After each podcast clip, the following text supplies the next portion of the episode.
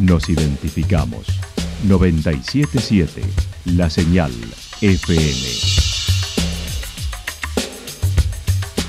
Valle de Calamuchita, Córdoba, Argentina.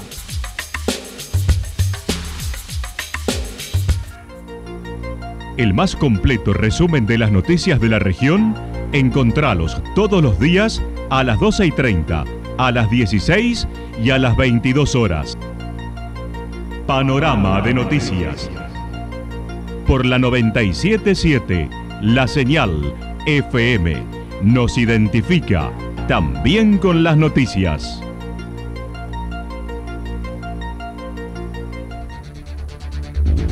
Municipalidad de Villa del Lique. Una forma de vivir. Gestión Ricardo Zurdo Escole.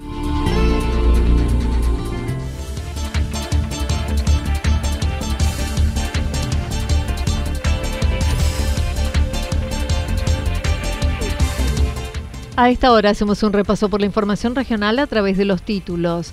Aguardan se trate la ley Yolanda en el Consejo Deliberante de Villa General Belgrano.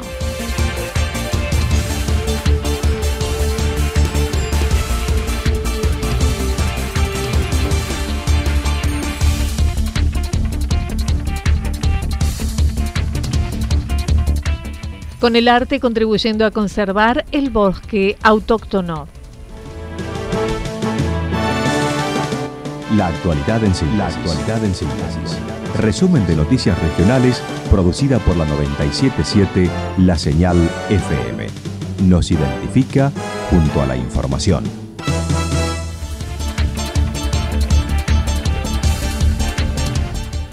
Aguardan se trate la adición a la ley Yolanda en el Consejo Liberante de Villa General Belgrano. Alejandro Monbrún, promotor de iniciativas de participación ciudadana de Villa General Belgrano, presentó un proyecto de ordenanza para adherir a la ley Yolanda relacionada a la formación obligatoria de funcionarios municipales en cuestiones de ambiente aprobada el año pasado en el Congreso Nacional y que tuvo adhesión en la legislatura de Córdoba. Estamos trabajando sobre la ley Yolanda. La ley Yolanda como bien vos decías, es una norma que se aprobó el año pasado a nivel nacional en el Congreso de la Nación, em, que lo que busca es capacitar obligatoriamente en temas ambientales a funcionarios y funcionarias públicas de todos los poderes y de todas las jerarquías. Em, esta ley que se aprobó el año pasado en, el ámbito de la Nación eh, tuvo su adhesión eh, hace algunas semanas en la legislatura de Córdoba.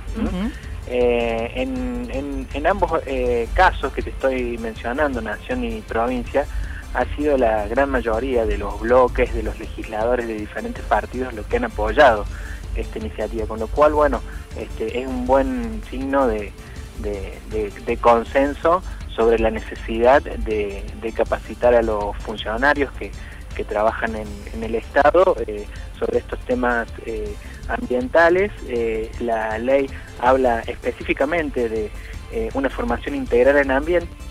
Destacó la labor de Yolanda Ortiz, ya que fue la primera ministra mujer de Ambiente de Argentina en el gobierno de Perón en 1973, por ello el nombre en su honor.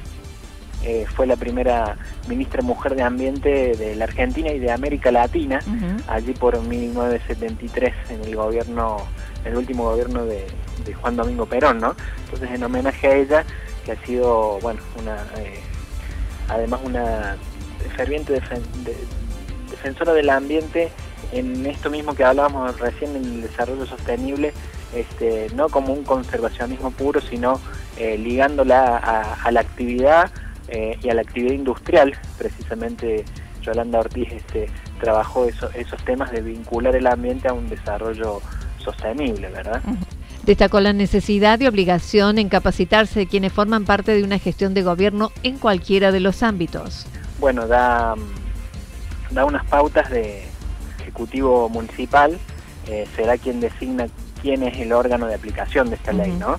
Eh, y que a través de eso luego se puedan celebrar convenios con instituciones especializadas en, temáticas ambientales, organizaciones de la, de la sociedad civil o, o bueno, el mismo gobierno provincial y nacional que ya están promoviendo capacitaciones Este, y bueno, y esa por ahí es la ventaja de adherir a la, a la ley, que, que, bueno, vienen desde, desde ámbitos este, supralocales eh, la posibilidad de, capacitarse este, y, y bueno, y, evidentemente que sin ningún costo para, para los municipios. Entonces sería importante, digamos, eh, aprobarla para aprovechar esa oportunidad. Mira, Villa María eh, aprobó eh, la adhesión a la ley Yolanda ya el año pasado directamente desde Nación. Por su parte, el legislador de Hacemos por Córdoba, Franco Miranda, fue uno de los impulsores de la ley Yolanda en Córdoba. Monbrun aclaró hizo adecuaciones para la comunidad de Villa General Belgrano y se lo ha girado profesionales del tema que lo evaluaron y estuvieron de acuerdo. Mm, obviamente que yo le hice algunas adaptaciones y modificaciones para la realidad nuestra eh, y, luego de ese proceso se lo giré a cuatro profesionales del ambiente, técnicas y licenciadas en ambiente aquí de Villa General Belgrano, analistas en ecología también, como son eh, Gisela Costa, eh, Lucía Ferreira, eh, Gisela Duca y Cecilia Morando. Bueno, este, reconocidas profesionales del ambiente, quienes le dieron el visto bueno, revisaron esta ordenanza y ya han adherido, digamos, a la, a, la, a la ordenanza, al proyecto de ordenanza para que sea aprobado en el Consejo Deliberante. Por ello, este proyecto fue acercado a los concejales por la minoría Sergio Favot del Radicalismo y Ramón Graneros del Frente País, siendo Favot quien lo ingresó al Consejo. Se refirió a la situación de la comunidad relacionado al medio ambiente con la situación de la planta de residuos, que será trasladada nuevamente por tercera vez en tres décadas, demostrando la falta de políticas ambientales. Hoy nuevamente se está relocalizando esa, esa planta, no sabemos dónde y tenemos todavía la incertidumbre de qué va a pasar con, con el, con el depósito final de, de los residuos, ¿no?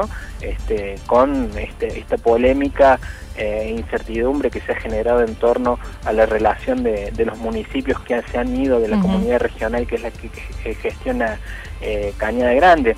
Entonces, bueno, por una cosa o por la otra, eh, la cuestión de los residuos está, está allí este, en un momento muy tenso, porque aparte, em, bueno, diferentes eh, opciones de relocalización eh, incluyen sí o sí a, diferentes barrios de Villa General Belgrano.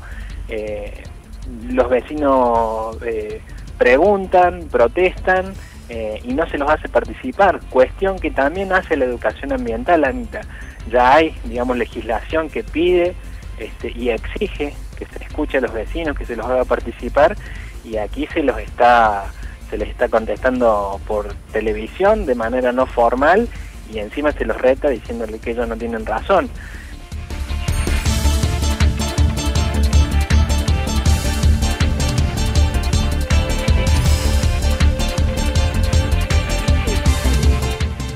Con el arte contribuyendo a conservar el bosque autóctono, la artista residente en Yacanto, Tamara Espósito, continúa trabajando con la Fundación Banco de Bosques a través de la venta de sus obras mediante la contribución para salvar al bosque nativo. Así lo explicaba. Eh, yo había generado una alianza con Banco de Bosques, que es una fundación que tiene, que tiene existencia hace alrededor de 12 años. Em, había generado una alianza en donde cada obra que yo, que cada obra que, se vende, digamos, el 10% de su valor es donado automáticamente para esta fundación. Lo que pasa, lo que sucede, digamos, eh, en ese momento, después de seis meses, es que vos das una X cantidad de metros cuadrados, que son alrededor de 600 metros cuadrados, con todas estas obras que estas personas fueron eligiendo. Entonces, en representación de, esta colaboración que uno está haciendo, a mí lo que me gusta de Banco de Bosques principalmente es la acción concreta, ¿no? Eh, colocan una estaca dentro de ese bosque nativo que se está salvando en misiones para que uno pueda ver realmente con las coordenadas de GPS qué lugar está salvando. Entonces es una forma un poco más tangible, más concreta de decir, bueno, no solo colaboro así en forma, digamos, este, que uno a veces no pone la palabra, sino que cuando llegué a la estaca en esa en esa misionera, la que bueno, a mí me da mucha emoción porque es una forma real, ¿no? En ese lugar comentan qué tipo de flora y fauna habita, entonces, bueno, saber que, esos bosques van a estar a salvo es muy, muy gratificante. A raíz de la colaboración realizada por la cantidad de ventas en obras y el porcentaje donado, colocaron una estaca en su nombre reconociendo su labor y aporte en el cuidado de los bosques, en este caso en Misiones. Desde hace ocho años vive en Yacanto y su transformación como artista comenzó luego de decidir vivir en ese lugar, ampliando su mirada ecológica y de cuidado del medio ambiente. No, o sea, ya venía palpitando esa sensación. Siempre cuento que vivía en un departamento y pintaba caballos, ¿no? Como eh, iba los fines de semana al campo, pintaba caballos y después empecé a pintar caballos en libertad cuando me vine para, para Yacanto. Y bueno, ahí la historia fue otra, ¿no? Porque acá ves al zorro, ves a los pastizales, ves a la sierra, ves eh, los árboles nativos, entonces todo empieza a cobrar un sentido diferente, ¿no es cierto? En este caso yo colaboro con esta fundación que tiene sede en Buenos Aires y que está salvando el tercer bosque nativo en Misiones y que además te cuento, este bosque nativo que se está a punto de salvar, que ya están terminando de hacer la compra, se adosa a un parque provincial eh, de Misiones, ¿no? Entonces también tiene eso que está buenísimo. Em, entonces todo empieza a tener otra coherencia, porque uno está eh, en este espacio habitando en Sacanto, en donde vos ves las sierras todos los días, donde ves las aves, en donde planté un montón de árboles en casa, un montón de vegetación, y, vienen los zorros, y vienen las liebres, y vienen las aves. Y bueno, a mí eso me, me emociona y es lo que es mi motor para mi pintura.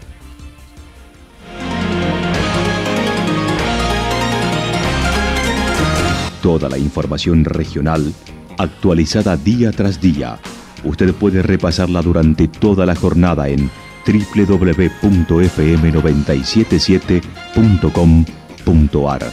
La señal FM nos identifica también en Internet.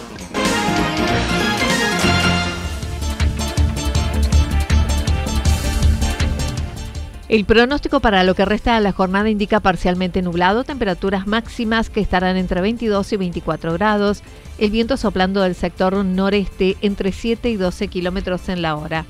Para mañana miércoles anticipan también parcialmente nublado, las máximas entre 19 y 21 grados, las mínimas entre 8 y 10 grados y el viento estará rotando al sector suroeste entre 7 y 12 kilómetros en la hora. Datos proporcionados por el Servicio Meteorológico Nacional. Municipalidad de Villa del Lique. Una forma de vivir. Gestión Ricardo Zurdo Escole. Lo que sucedió en cada punto del valle. Resumimos la jornada a través del informativo regional en la 977. 977 La Señal FM.